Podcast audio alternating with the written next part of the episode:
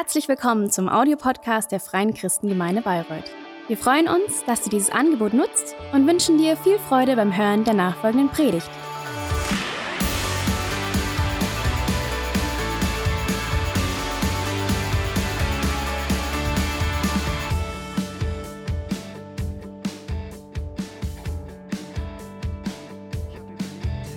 I thought, you know, what can I preach about today?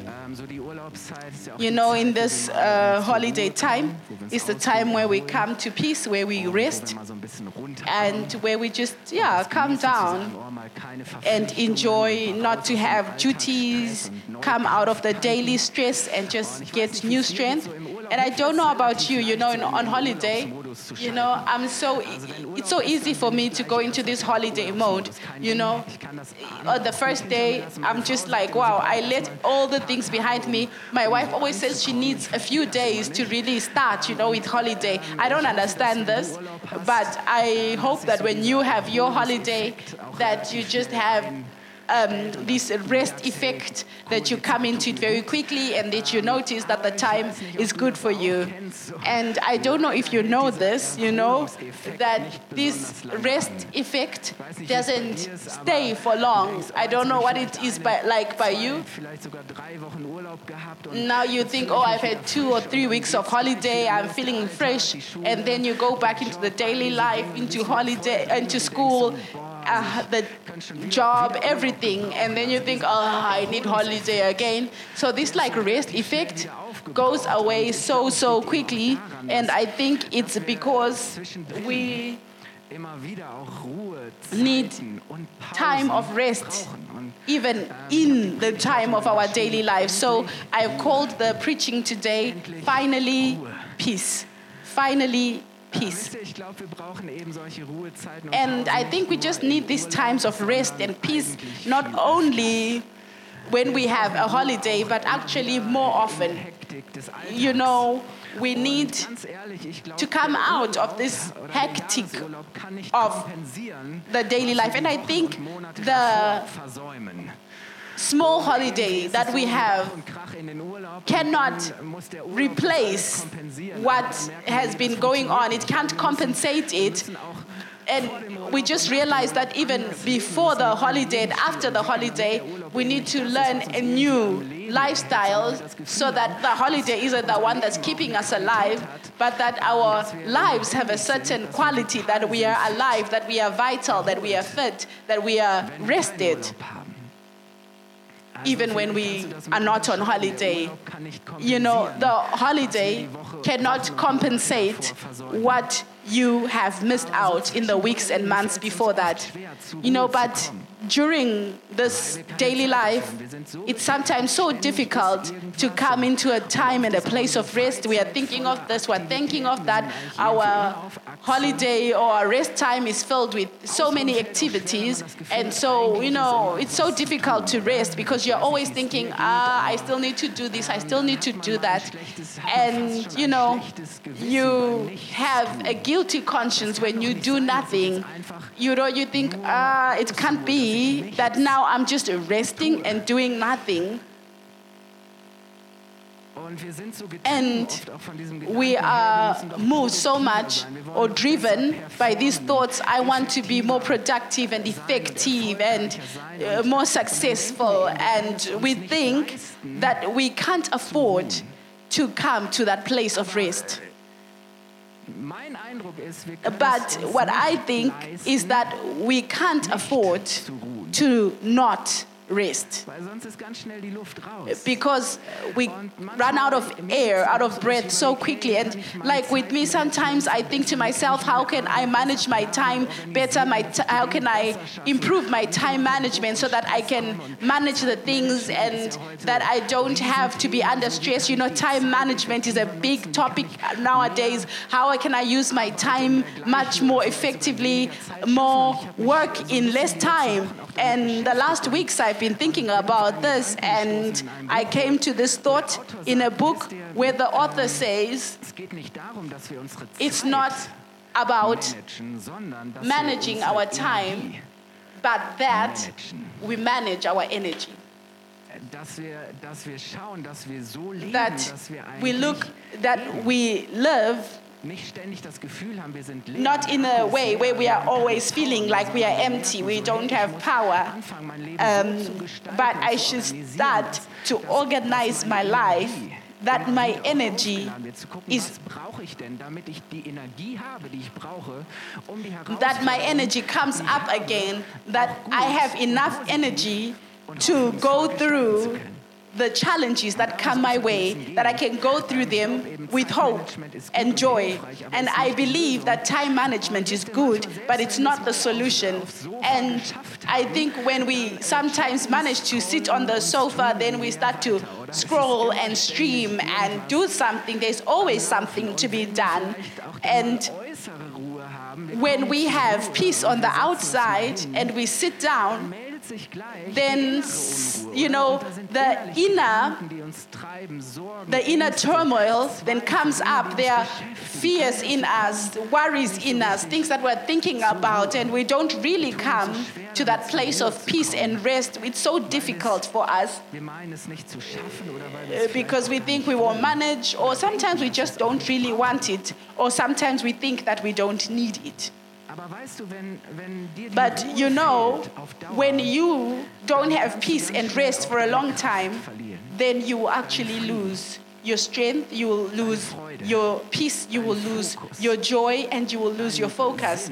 You will lose your sense in life. Und ich bin davon überzeugt, And I really believe, I'm convinced that we need a special es geht nicht rest. einfach nur da- And it's not auszuruhen, sondern wir brauchen just about resting, but we need a rest. We need to come into a rest that really gives us life, that really strengthens us, that really builds us up, that really renews us, that we can say, Thank you for this life, God. Thank you for the challenges, all the places you've put me in. I love it and I want to go through it in a positive way. And the Bible makes it very clear that we are not made to live without rest. Not only our body needs rest, but also or should I say, especially our soul, our inner man needs rest. And for this reason, God made us right from the beginning and He gave us something called the Sabbath. This was or is der Woche, an dem wir uns nicht der a time, a day of rest in the week where we are not supposed to work, run, do, but to have a time that we use consciously in a different way. And the reason, the origin of this Sabbath was really from the beginning, from creation. God really put it in and He gave it to us as a commandment. And so let's read this in the book of Genesis, chapter 2, verse 2 to 3. So this is the story of creation, and God has made everything. He's made nature, He's made all the beautiful things, and it says, And on the seventh day, God ended His work which He had made, and He rested on the seventh day from all His work which He had made. And God blessed the seventh day. And He blessed the day of blessing. Er erklärte ihn für and he sanctified it. That means that he set it apart. This day is important to God. It's got a different weight because that in it he had rested from all his work. denkst du vielleicht, hey, Gott You know, maybe you're thinking, hey, God is almighty, God has power, God is, He speaks a word and it is done. Does God have to rest? No, God does not have to rest. Gott hat es gemacht, um But God did it Gott hat es to um be an example for us. He did it to give creation, all of us, a, a, rhythm that is good and healthy for us. To say there is a blessing in there, God puts a blessing in it. You should work six days. But then there is that day, that time in your week, in your weekly plan where you are supposed to rest. And we really need to rest often. And so this was the beginning of creation. And so humans develop, uh, history goes on, and at some point, God calls Abraham and he says, I want to make your people a great people. You will be my people. You will belong to me, and the whole world should see this and will be blessed through you.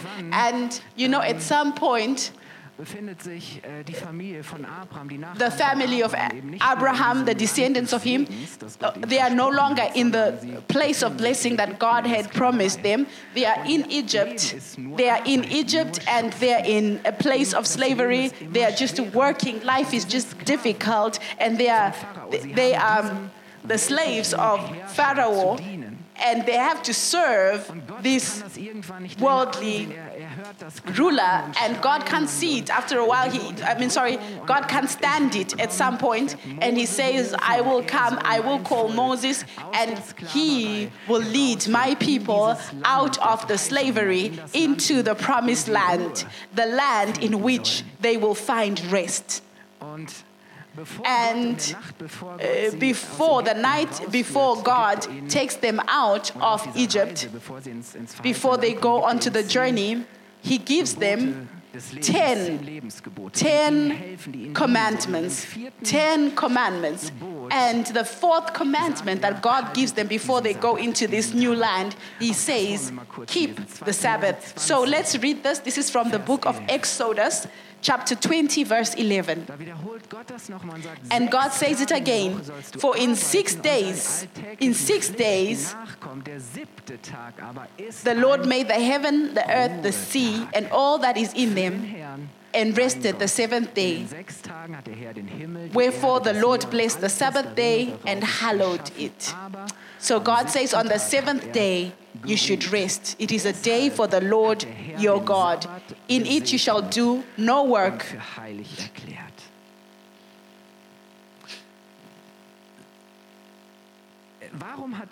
Why did God sie jetzt irgendwie sich tell this to them again bevor sie in dieses before they went on to this journey to go into the promised land? I believe it's because God knows that we forget so quickly.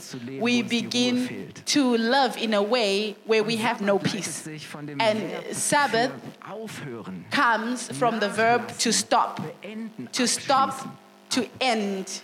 Oder es heißt eben auch in Verbindung Or it says, um, it's ruhen oder auch feiern. to rest from something, to celebrate. So it's not just to like just rest in there, but an important thought in there. There's a celebration. There's not. It's not just something passive, but it's something that you consciously.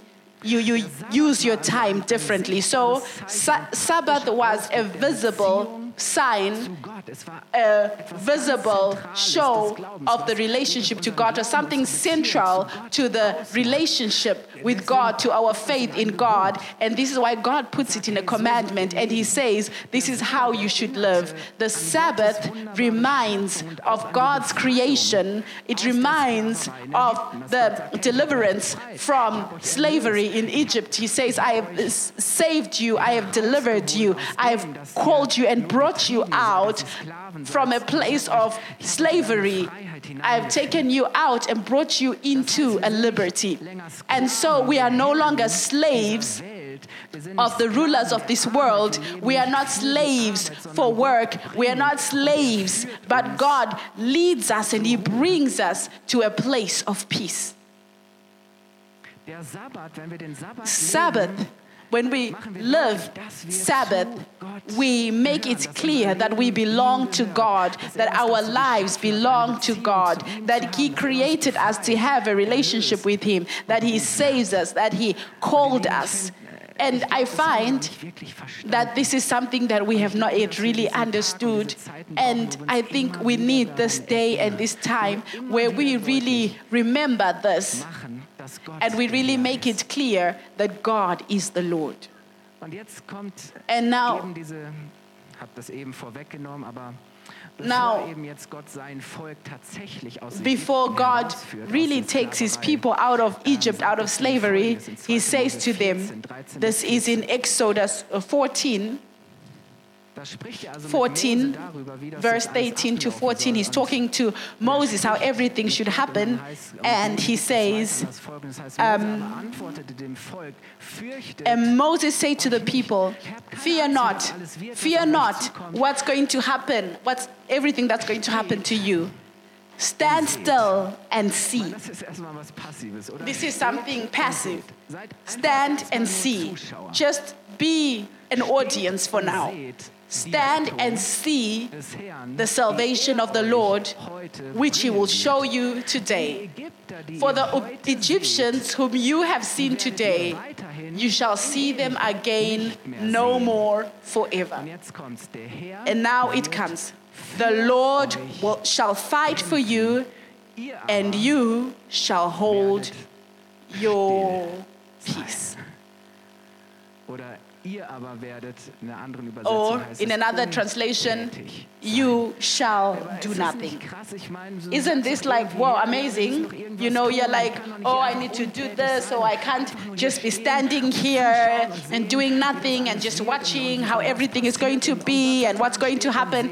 And God says, stand still and see. I will bring the salvation. I will deliver you. You stop ihr seid untätig. and you do nothing. And tun God does what only He can do. Isn't this great? Gott macht deutlich, hey, ich God makes it clear that I, He is the one who fights for us. That He does the things that we could never do out of our own strength. You know, God saves us, God gives us new life. And isn't this just liberating to know that it is not um, dependent on me? Weißt du, Sabbat ist Gottes You know, Sabbath is God's invitation to you Ruhe zu kommen. to find rest in Him. Weißt du, du, And you know, you can rest because God is sovereign. Unter Kontrolle. because God has everything er under control, because God takes care of the things. And this is why I don't always have to do, do, do, but I can find rest in Him, in the trust that God is there for me, that God fights for me, that God moves the things ich nicht bewegen kann. that I can't move.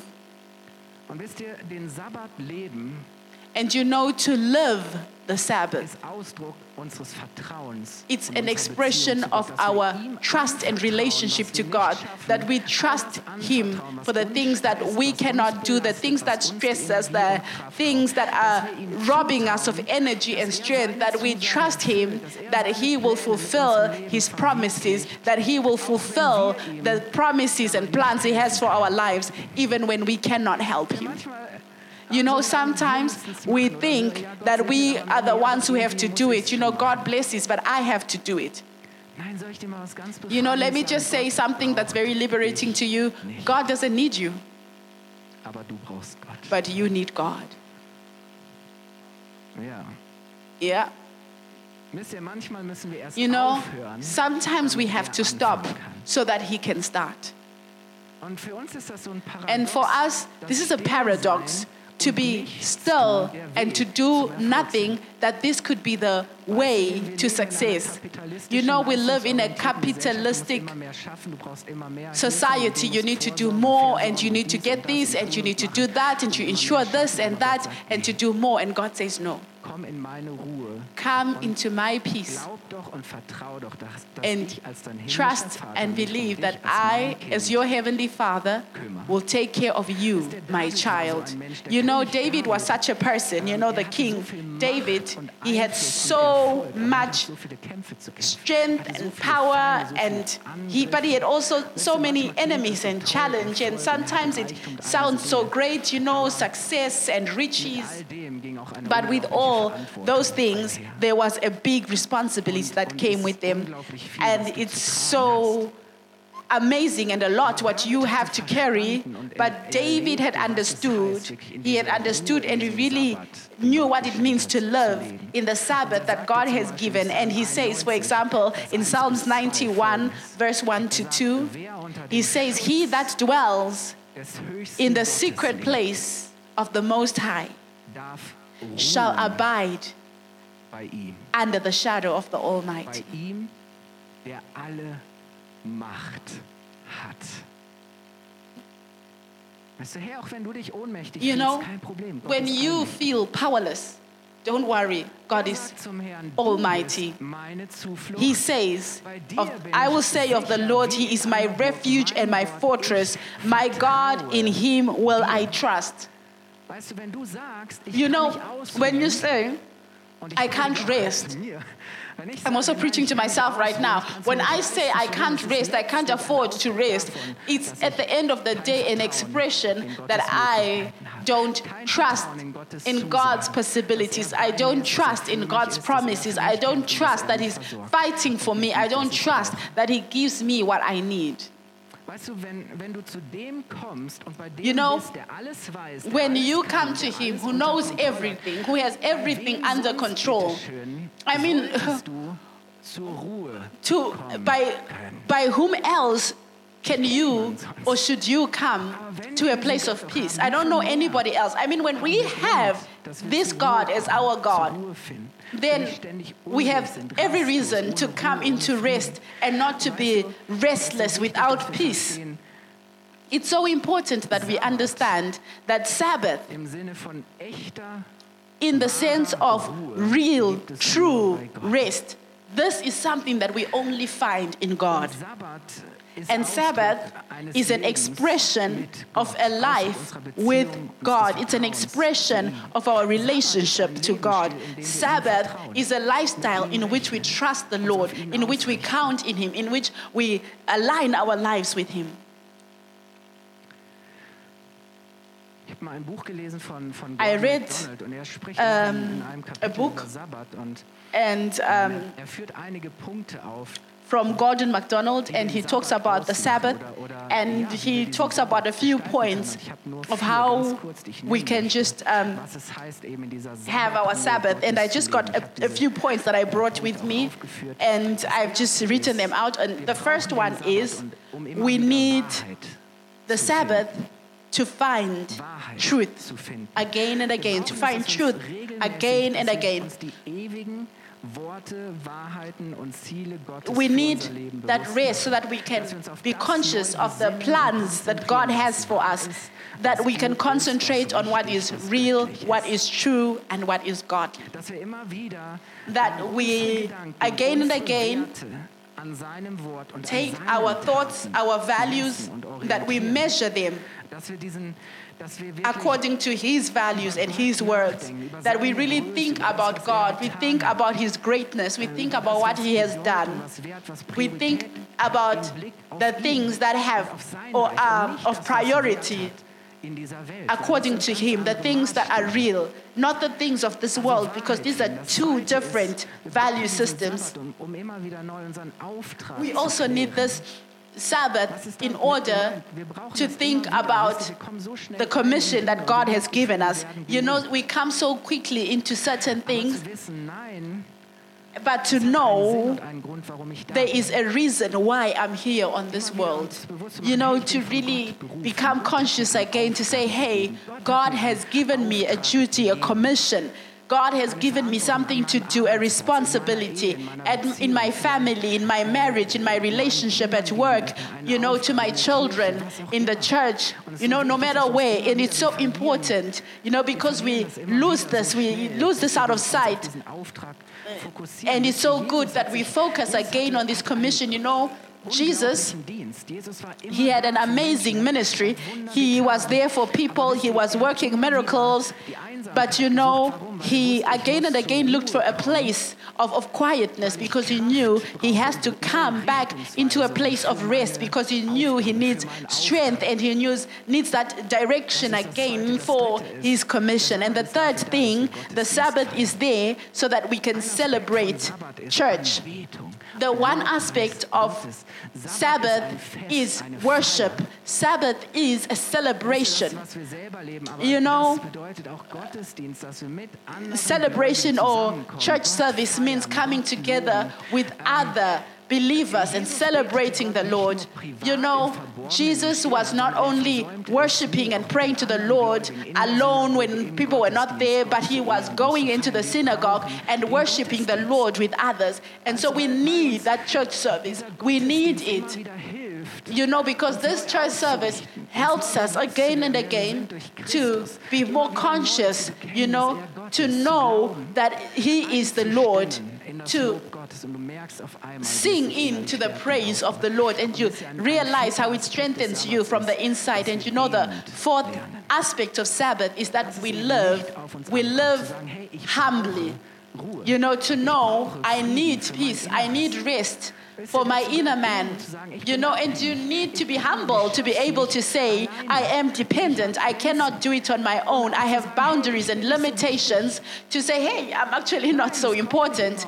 You know, it's not all about me. It's not all about me. The fate of this world is not depending on me, it's not hanging on me. Even the fate of the children, it doesn't depend on me. Otherwise, I would just go crazy. I mean, who can carry that? Who can carry this responsibility? But to really be humble and to yield to the Lord, to place ourselves under the Lord, to know that my value does not hang on the things that I do. It doesn't depend on that what I do. And this is why the Lord has given us the Sabbath. And there is so much in it. There is so much more in it than we sometimes think. You know, Sabbath represents life itself. The life that God wants to give each and every one of us. Sabbath is there that we can find real peace only in Him, real rest only in Him. He is that place. It's that sign that we belong to God, that we are determined to live eternally with Him, not only for now, but in eternity. The real Sabbath, the real Sabbath means forgiveness, salvation, deliverance. It means renewal. And so we begin to realize that it's not something that is completely here now, but it is a perspective, a perspective that we have for our lives.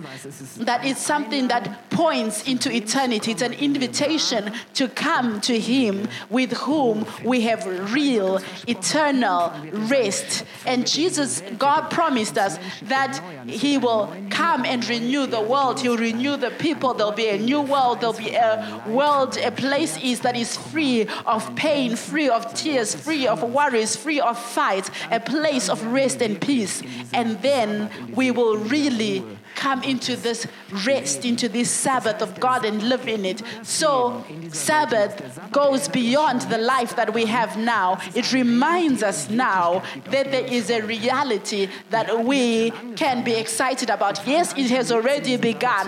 Yes, we begin now to live in this Sabbath, but when we are then really with God, then we are going to really live in the real Sabbath. You know, Sabbath means arrive at your destination, to arrive to God, to always praise Him and worship Him. And beloved, I just want to end and I just want to come to the words of Paul because Paul had understood that Sabbath is not just a day in a week. He understood that the real steht, dass wir einmal in Ewigkeit Sabbath, that it means that we will be with God in all eternity, that we really arrive. We arrive there where God is, that our life finds its destination in God.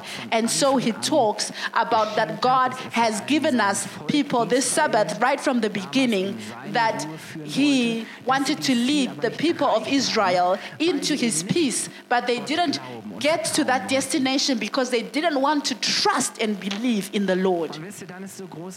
And it's so great that he says, but through Jesus and in Jesus, God has given us a new opportunity, a new chance, all of us, to come in to this rest of God. And so he extends this uh, bow from the creation to the people of in Egypt. This promise that God says, I want to give you rest and peace. I want to lead you in a place of blessing. And he carries this line all the way to Jesus and says, You know, Jesus gave his life that we can have real, abundant life, that we can really find our sense in God, that our life goes beyond this earthly life, it goes beyond death.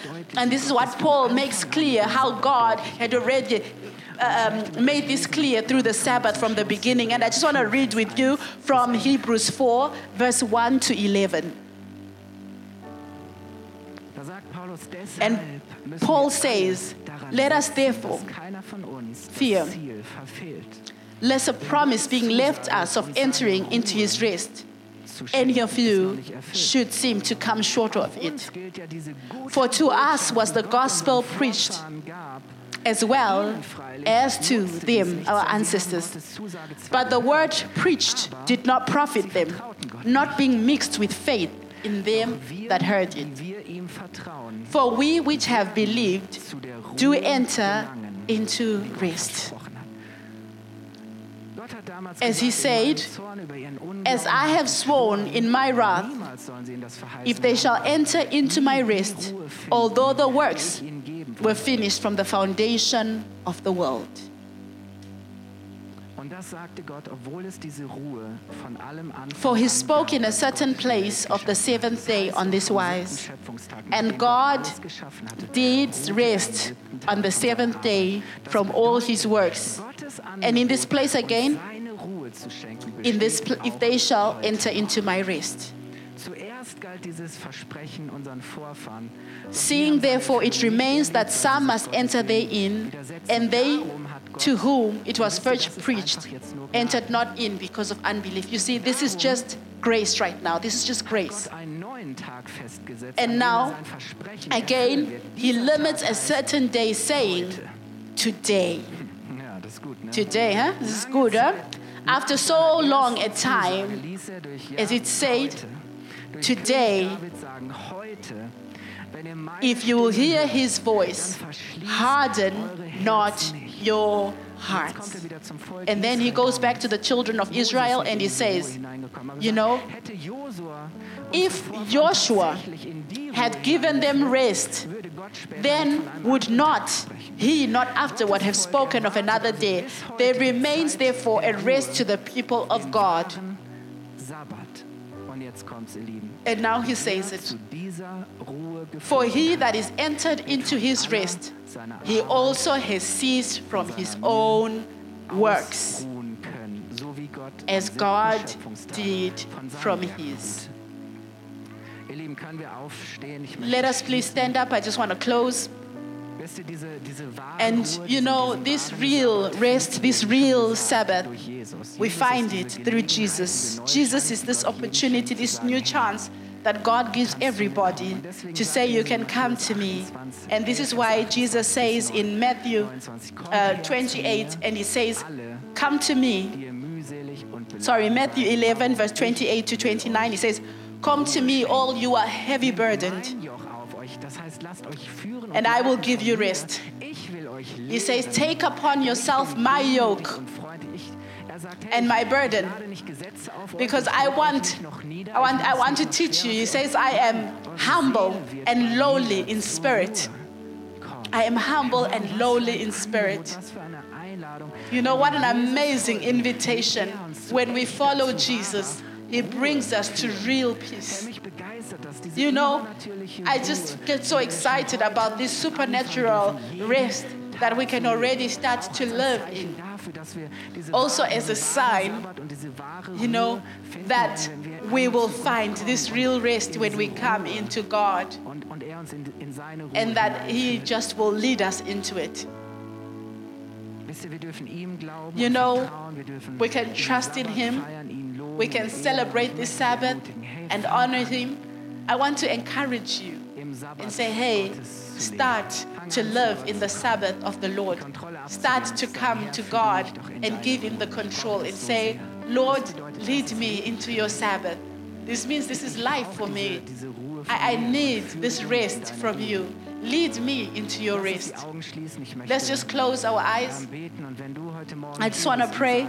And if you are here this morning noch nie wirklich verstanden, I- and you say you've never really understood what it means um, in Gottes Ruhe zu leben, to live in the rest of God, in the peace of God, Gott zu kommen, to come to God, in einer Beziehung zu leben, in der ich ihm to live in a relationship in which you can loslasse, weil ich 100% trust Him and let go of weil ich ihm everything because I can vertraue, weil ich trust Him, anvertrauen, was ich because I can trust it to Him.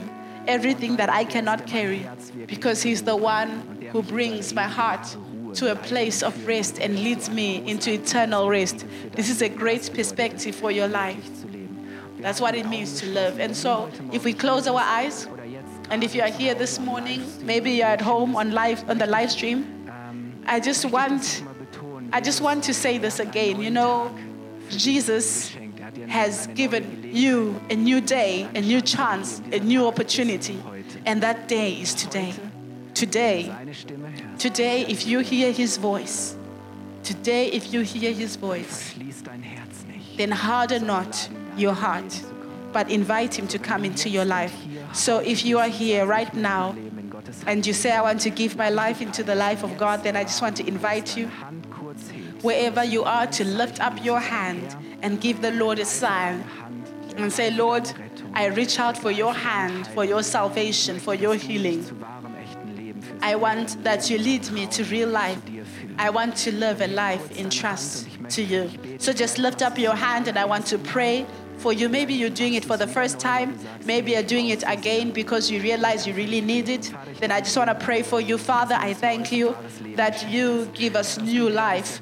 I thank you that you are the one who has come to really give us rest, to really lead us into your rest. That place where we don't have to prove anything to you because we know that we are unconditionally and eternally loved by you, that you've saved us, that you have done that what we could never do. I thank you, Jesus, that you have opened that way. I thank you that you've given us new life and that you have promised us that you that you will make the heavens, the earth, and us people, you will make us new. And I thank you that you have called us to this. You have determined us for this to praise you, to worship you, to love with you and for you in all eternity. And I thank you that right now you you just give everyone who has reached out to you that you really give them this assurance in their hearts that they know that they are a beloved child of you. And Father, I thank you that you continue to teach us in the next weeks and months how we can live in this rest, how we can really learn to live in your rest. And so I thank you for this with all my heart. And let us all say together, Amen. Amen. Hat dir die Predigt gefallen? Gerne kannst du sie mit Freunden teilen oder uns einen kurzen Kommentar hinterlassen. Noch mehr würden wir uns aber freuen, dich persönlich kennenzulernen. Du bist herzlich eingeladen, einen unserer Gottesdienste am Sonntag zu besuchen. Alle Infos findest du unter www.fcg-bayreuth.de. Dort kannst du uns auch eine persönliche Nachricht schreiben, wenn du mehr über ein Leben mit Jesus erfahren möchtest oder andere Fragen zum christlichen Glauben hast. Bis zum nächsten Mal. Ade!